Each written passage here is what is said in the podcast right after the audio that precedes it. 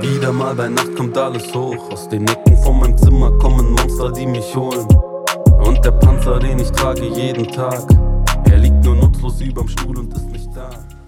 Ja, herzlich willkommen zu meinem Podcast wieder. Heute geht es um den Song Schwarz.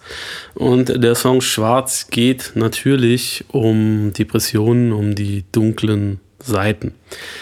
Ähm, Depressionen, ein Thema, was schon mehrfach angesprochen wurde auf diesem Album. Und ähm, ich habe äh, schon in dem Song ähm, Arme Sau sozusagen darüber gesprochen, ähm, wie das ist äh, für jemanden, der, der Depressionen hat, wenn der sich vielleicht dann am Ende irgendwie darüber definiert, auch ein bisschen äh, wie das Stigma in der Gesellschaft ist, wie groß sozusagen ähm, die Motivation ist, darüber zu sprechen.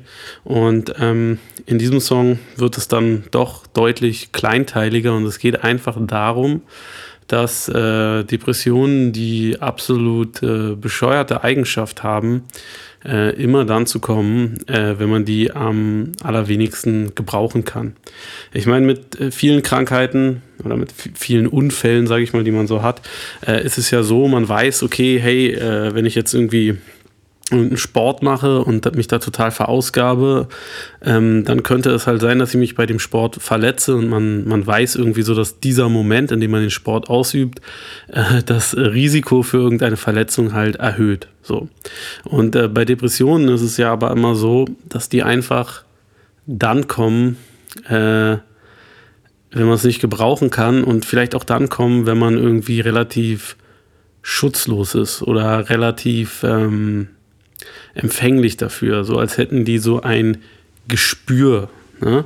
Es ist auch ja etwas, was, sage ich mal, in Gesellschaft äh, nicht so oft vorkommt. Also wenn man jetzt irgendwie unterwegs ist, einen schönen Abend hat, irgendwie bei einem schönen Essen ist oder irgendwo eingeladen ist, mit Leuten spricht und so, dann sagen immer alle so, ey, der ist so gut drauf oder sie ist so gut drauf und ähm, könnten sich das gar nicht vorstellen, dass die Person vielleicht auch irgendwie andere Zeiten und Seiten hat und kennt. Und ähm, wenn man dann halt des Nachts da niederliegt und einschlafen möchte, aber nicht kann, äh, weil man äh, abgehalten wird davon oder weil man vielleicht irgendwann nachts aufwacht, dann ist es immer genau der Moment, äh, wo man ja auch sehr, naja, wehrlos ist. So. Und ich denke, die meisten Leute kennen das, dass man gerne wenn man nicht schlafen kann, anfängt zu grübeln. Man steigert sich hinein, man steigert sich in seine Ängste rein, man spinnt irgendwie die Gedanken immer weiter und man kann sich aus diesen Schleifen, äh, die die Gedanken da drehen, einfach nicht lösen. Und äh, in dem Moment ähm, packt dann halt äh, die Depression zu und ähm, malt halt alles ganz schlecht ich bin so ein äh, Mensch, wenn ich ein äh, Problem vor mir habe oder wenn eine Gefahr droht, dann äh, reagiere ich darauf äh, selten äh, emotional. Ich bin dann meistens sehr analytisch und denke mir, okay, äh, ist das wirklich so schlimm? Was kann ich irgendwie tun, um das zu verbessern? Und bin schon dabei, sozusagen die Lösung des Problems zu erarbeiten. Und ich diesen Moment, äh, dass ich mich irgendwie dann darüber aufrege oder ähm, mich in eine Angstspirale irgendwie stürze, den versuche ich halt irgendwie wegzudrücken. Und ich hatte oftmals früher Konflikte in äh, Beziehungen, weil mein, meine Partnerin gesagt hat, äh, ich erwarte jetzt von dir hier eine emotionale Reaktion und ähm, du bist so analytisch und äh, rational und äh, das wirkt für mich so, als würde dich das gar nicht interessieren oder nicht so sehr betreffen äh, oder betroffen machen. Äh, aber das ist äh, nicht richtig, vielmehr es ist halt bei mir so, dass ich das einfach, dass mich oftmals Sachen so sehr äh, betroffen machen, dass ich irgendwie versuche, den Moment der Auseinandersetzung damit irgendwie, also der emotionalen Auseinandersetzung, ähm, wegzumachen, indem ich mich direkt in den nächsten Schritt der Problemlösung, ähm, der Problemlösung stürze. Und ähm, ich glaube, aus der Sicht von einem Menschen wie mir, der sehr, sehr mh, mm, viele Ängste lange mit sich herumgetragen hat oder sie immer noch in sich trägt, aber sie vielleicht mittlerweile ein bisschen besser im Zaum hat, ist es halt so, dass äh, das Leben ständig eine Wahrscheinlichkeitsrechnung ist, wo man immer abwägt, was könnte passieren. Man guckt auf die unterschiedlichen Bereiche, man guckt auf, sagen wir mal, die eigene Gesundheit, ja und sagt dann so, okay, ey, es könnte so viel passieren. Wenn ich die Treppe runtergehe, kann ich äh, hinfallen, mir das Genick brechen. Wenn ich ins Auto steige, kann ich einen Unfall haben. Äh, wenn ich ins Auto steige und gut aufpasse, kann ich trotzdem einen Unfall haben, weil jemand anders nicht gut aufpasst. Und ähm, diese äh, Ängste und diese, diese große Anzahl an Möglichkeiten, dass irgendwas Schlimmes passieren könnte, die sieht jemand wie ich in allen Bereichen. Die sieht er äh, bei der Lage im Kleinen, und die sieht er bei Leuten, die ihm lieb sind, dass er ständig Angst hat, okay, was ist passiert, wenn, äh, wenn irgendjemand denen was, was Schlechtes antut, was ist, wenn die jemand überfährt mit dem Auto, was ist, wenn das Flugzeug, in dem die sitzen, abstürzt. Ähm, und die sieht er aber auch quasi im großen Ganzen, nämlich, dass er sagt, ey, wir haben immer noch die Atomwaffenarsenale. Was ist, wenn da irgendwie ein Schalter kaputt geht, die Atomrakete losfliegt, dann im anderen Land auch eine losfliegt? Äh, was passiert, wenn äh, es eine, ein, ein, ein Bürgerkrieg gibt, weil irgendwie eine Wirtschaftskrise ausbricht, was weiß ich. So sind ganz, ganz viele mögliche Szenarien, die für jemanden wie mich sehr, sehr wahrscheinlich erscheinen und man hat diese, ähm, diese Möglichkeiten, die sind so ein bisschen wie, sag ich mal, so brodelnde äh, Blasen in einem Kopftuch, äh, äh Kochtopf. Und äh, ich versuche quasi ständig den, ähm, den Deckel darauf zu halten und äh, zu gucken, dass die nicht äh, nach oben bubbeln. Ja. Und ähm, das habe ich natürlich mittlerweile geschafft, weil ich weiß, dass die meisten dieser Ängste einfach irrational sind.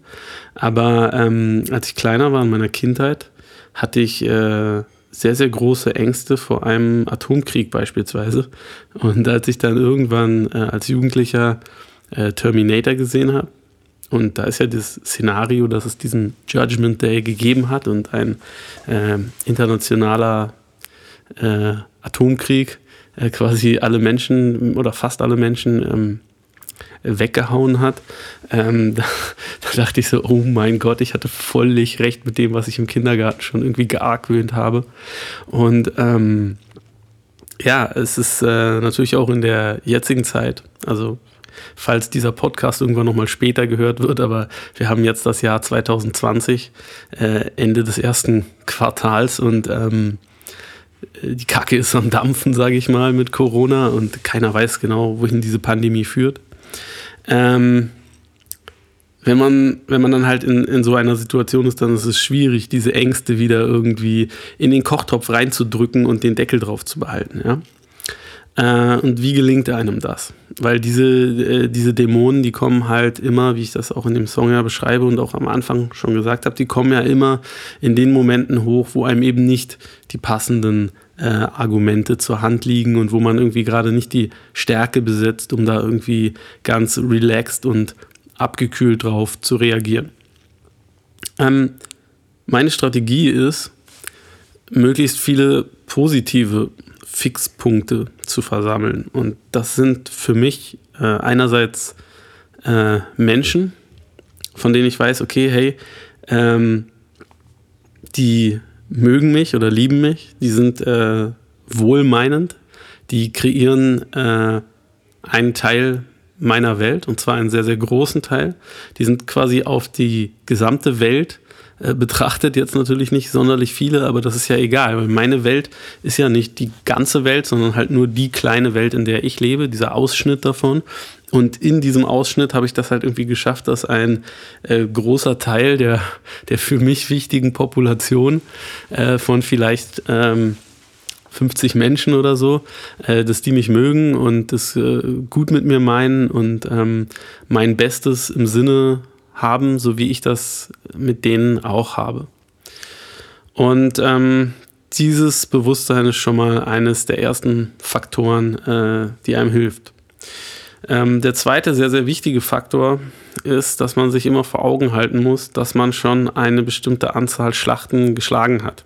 Umso älter man wird, umso leichter ist das natürlich, weil die Anzahl der schon irgendwie ähm, durchlebten Kämpfe gegen diese Dämonen äh, immer größer wird. Und man sich sagt, also ich meine, wenn man es irgendwie ein, zweimal geschafft hat, die irgendwie zurückzuschlagen, dann ist es natürlich was anderes, als wenn man sagen kann, ey, ich habe das schon 200 Mal geschafft.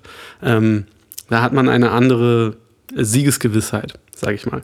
Und ähm, es ist wichtig, sich das immer zu immer vor Augen zu halten, dass man ähm, schon schon mal Kämpfe gehabt hat und schon mal der Sieger war und das dann auch in Zukunft äh, sein wird. Also Siege gegen diese irrationalen oder vielleicht auch gar nicht mal so äh, aus der Luft gegriffenen äh, Ängste. Und ähm, wenn, wenn man aber so eine Episode hat und da irgendwie hinein gerät, ich rede da jetzt natürlich nicht aus der Erfahrung eines äh, wirklich schwer depressiven, sondern halt äh, aus der Erfahrung eines sehr mild depressiven. Also ich meine, es ist jetzt kein, kein Wettstreit irgendwie, im, wer irgendwie die krassere äh, Depression schon irgendwie erlebt hat, ne? Aber ähm, es gibt ja Leute, die sind halt irgendwie so schwer depressiv, die können sich halt nicht mal mehr äh, darum kümmern, irgendwie auf äh, Toilette zu gehen oder aufzustehen und so. Und das ist natürlich ein, ein anderer Level. So der Level, von dem ich hier spreche, ist halt irgendwie so zwei Monate nicht aus der Wohnung gehen können viel äh, Gespräche mit äh, Fachleuten führen, sage ich mal, und vielleicht irgendwie im schlimmsten Fall ein paar äh, Tabletten nehmen dagegen. So. Ähm, wenn also sozusagen so eine Situation eintritt und so eine Krise vielleicht auch durchaus äh, nicht nur durch die Depression hervorgerufen wird, sondern dadurch nur noch verstärkt wird, in, in, in großem Ausmaß, aber es tatsächlich irgendwie ein paar schlechte Sachen gibt, die passiert sind. Dann ist äh, meiner Meinung nach die beste Strategie, sich kleine Dinge zu überlegen, die funktionieren. Es ist eines, also einer der Gründe, warum ich angefangen habe zu kochen, ist tatsächlich, weil es für mich ein gutes Hilfsmittel gegen Depressionen ist. Äh, und das möchte ich mal äh, ein bisschen äh, erklären. Ähm, Im Leben ist es so, man, man arbeitet oft in äh, Prozessen, die über mehrere Jahre dauern. Nehmen wir sowas wie eine Ausbildung oder ein Studium. Erstmal muss man sich dafür bewerben. Es ist noch nicht sicher, klappt das. Äh, das ist eine Zeit, die verstreicht von, sagen wir mal, einem halben Jahr oder einem Jahr, bis man dann angenommen wird, hoffentlich. Und, oder den Ausbildungsplatz kriegt oder so dann dauert diese Ausbildung ähm, oder das Studium mindestens drei Jahre, vielleicht sogar länger. Das heißt, wir sprechen irgendwie über einen Zeitpunkt von insgesamt vier Jahren, um dieses Projekt abzuschließen. Und während all dieser Zeit, während all dieser vier Jahre, kann das immer wieder scheitern. Es kann immer wieder auf der Kippe stehen. Es kann immer wieder so sein, dass man sagt, okay, ich weiß nicht, ob ich das jetzt hier schaffe. Ich weiß jetzt nicht, ob ich hier durchkomme. Ich weiß nicht, ob ich zum Ende da ähm, da angelange, wo ich hin wollte. Und es kann auch sein, dass selbst wenn man das geschafft hat, man am Ende merkt, ey, das war alles vergeudete Zeit, weil ich will das gar nicht mehr. Ich habe das jetzt irgendwie äh, quasi gelernt und konnte da irgendwie mal ein bisschen tiefer reingucken, aber eigentlich war irgendwie mein Hauptlearning, dass ich darauf keinen Bock habe. Und auch daraus, äh, das kann man auch wiederum als ein Scheitern empfinden. Und ähm, das Erlebnis des Scheiterns ist etwas, was einen natürlich wahnsinnig und auch berechtigtermaßen irgendwo äh, runterzieht. Ähm, wenn man diese großen Prozesse hat und diese Prozesse hat man nicht nur im Beruf, sondern die hat man auch zum Beispiel in der Beziehung, weil auch da dauert das definitiv erstmal irgendwie ein paar Jahre, bis sich das irgendwie so verfestigt hat, dass man sagen kann, okay, ich bin jetzt mit diesem Menschen so close und wir sind uns so eng und nah, dass, dass, dass ich wirklich mit absoluter Sicherheit sagen kann, okay, das ist jetzt mein, mein Partner, ich bin absolut sicher, da wird nichts passieren, der wird mich nicht irgendwie äh, hintergehen oder sich irgendwie plötzlich äh, in jemand anderen verlieben oder so, mit dem kann ich jetzt meine Zukunft planen, das ist irgendwie ein, äh, sage ich mal, ein, Ast, auf dem man gemeinsam sitzen kann, so, ja. Ähm, selbst da passiert es dann immer wieder, auch noch nach viel mehr Jahren, dass man merkt, okay, das ist alles ein Scherbenhaus und es bricht zusammen und reißt einem dann irgendwie wortwörtlich den äh, Boden unter den Füßen weg. Und das ist auch natürlich ein riesiges ähm, Scheitern. Und bei diesen sehr, sehr langwierigen Prozessen ähm, ist es, wie gesagt, äh, gut, ganz, ganz kleine Prozesse zu haben, die sofort ein positives Feedback geben. Weil gerade bei diesen, auch bei diesen, bei diesen langen Sachen ist es sehr, sehr selten, dass irgendwann sozusagen so ein klar zu verortender Moment kommt, wo man sagen kann, okay, jetzt haben wir wirklich was geschafft. In der Beziehung gibt es halt vielleicht sowas, dass man sagt das erste Mal, ich liebe dich. Dann ähm, gibt es vielleicht irgendwie später sowas wie Hochzeit oder irgendwie eine andere Form irgendwie der rituellen, hey, wir sind jetzt ein ganz, ganz festes Paar oder man kriegt irgendwie zusammen ein Kind, ne? Oder manche Leute brauchen auch keine Hochzeit, aber hey, es gibt auf jeden Fall so, sage ich mal, so Milestones, die man hat und auch in dem im Beruf gibt es sowas wie dann den Abschluss und irgendeine Auszeichnung und dann den ersten Job, keine Ahnung. Ähm, aber das ist sehr, sehr selten und, und es gibt es immer nur alle paar Jahre sozusagen, alle Jubeljahre mal, könnte man sagen. So, wenn man sich jetzt so kleinere Prozesse sucht, die man ganz einfach irgendwie durchziehen kann innerhalb von, sagen wir mal, einer halben Stunde oder vielleicht dann so, dass wenn man sich mehr Mühe geben will, dann, dass man einen ganzen Tag oder so dran sitzt, dann ähm, ist das was viel Schöneres und was, was, was einem sofort dann dieses Gefühl gibt von, okay, ich habe das jetzt geschafft. Und dieses Gefühl, diese, diese Beurteilung, die kann man sich entweder selber geben, beispielsweise beim Kochen, wenn man halt selber weiß, okay, es schmeckt genauso, wie ich es wollte, geil. Und es ist aber natürlich noch stärker, wenn einem das andere Leute geben, für die man in dem Fall dann beispielsweise gekocht hat. Und ähm, es ist definitiv eine gute Strategie gegen Depressionen, sich mehrere Mechanismen herauszufischen, die einem so ein positives Feedback geben, wie beispielsweise das Kochen, äh, wo man sagen kann, okay, geil, ich weiß, das wird klappen, weil ich habe das schon ein paar Mal gemacht, ich kann das Rezept gut oder es ist halt irgendwie ein Rezept, was man einfach nicht failen kann. Und ich habe hier durchaus eine Leistung erbracht, ich kann mir da selber wirklich für auf die Schulter klopfen, ich habe das hingekriegt. Und ähm, ja, dann hat man halt am Ende sogar noch den Magen voll mit etwas Leckerem. Und das ist ähm, meiner Meinung nach ein sehr, sehr gutes Rezept, weil man kann dieses äh, System auch auf andere Sachen ähm, umlegen und kann einfach sagen, okay, es ist halt mein, mein heutiges Projekt, ist es halt irgendwie was, was ich, wie irgendwie das Waschbecken zu putzen oder ähm, den gesämtlichen Keller auszumisten oder sowas. Also es gibt so, so Sachen, die, die sind eigentlich wirklich schöne äh, Dinge, die einem ein gutes Gefühl geben und die einem äh, durch so eine Depression helfen, weil sie Folgendes nämlich machen.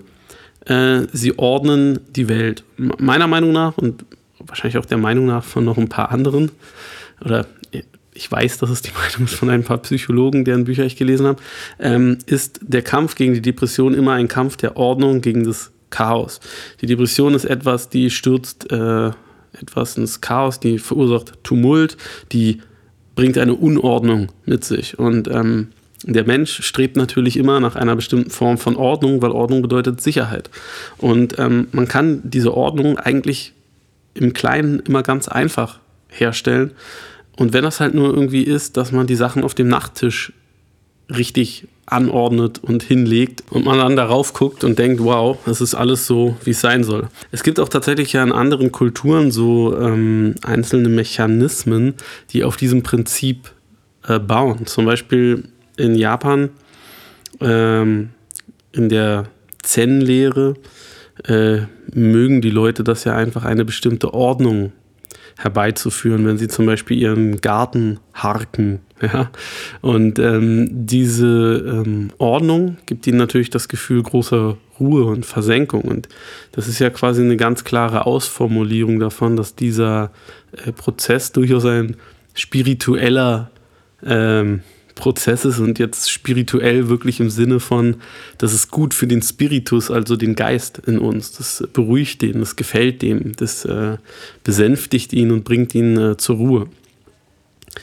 Ähm, viele Leute, die lieben das ja auch zum Beispiel gerne sowas zu machen wie äh, den Rasen zu mähen oder ich, ich bin so jemand, ich mag das gerne irgendwie zu bügeln. Ich mag das gerne, wenn, wenn der Stoff irgendwie ganz, ganz glatt wird und ich dann das Gefühl habe, okay, geil, es ist, äh, sind meine Hemden aber hier wirklich äh, schön, äh, schön wieder in Ordnung. Oder Schuhe putzen oder sowas. Es ist einfach ein, es ist ein befriedigendes Gefühl. Ähm, dieses kleine Ding erreicht zu haben. Und wenn man das so aneinander reiht, so eine kleine Kette davon baut, dann kann man damit große Effekte erreichen, weil einem dann das Chaos, was im Inneren herrscht, äh, etwas kleiner vorkommt, wenn die Ordnung, die da draußen zu sehen ist und die als Beweis sozusagen vor uns liegt, wenn die größer geworden ist. Weil das ist etwas, was man ja immer vergleicht. Ne? Man denkt so, ey, in meinem Inneren ist alles ein Tumult und scheiße, hier sieht es auch irgendwie aus wie Sau. Aber in dem Moment, wo man halt dann das Außen ein bisschen aufgeräumt hat, äh, merkt man, ähm, ja, okay, gut, das im Inneren hat sich jetzt auch irgendwie, es wirkt jetzt irgendwie nicht mehr so schlimm. Es hat sich irgendwie so ein Stück weit auch irgendwie mit geklärt. Und ähm, ja, mit dieser Strategie beende ich dann diesen Podcast. Ich hoffe, es hat euch gefallen. Ich äh, wollte jetzt hier nicht allzu ähm, ja, ähm, äh, melancholisch, misanthropisch und überhaupt irgendwie äh, dark, sage ich mal, werden. Äh, ich habe ja auch vorher schon, in, wie gesagt, in der Folge von Arme Sau etwas über das Thema Depressionen gesprochen. Das war's zu heute für den Song Schwarz. Es geht bald weiter mit den anderen Songs. Ich freue mich schon sehr darauf. Ich hoffe, euch geht's gut, bleibt gesund und ähm, ja, bis bald, Mann. Manchmal ist die Wohnung voller Wärme und voll Licht. Manchmal mag ich sogar da im Spiegel das Gesicht. Manchmal fließt das Lachen meiner Kinder durch den Raum. Außer meiner Frau habe ich noch niemandem vertraut. Manchmal ist die Wohnung voller Wärme und voll Licht.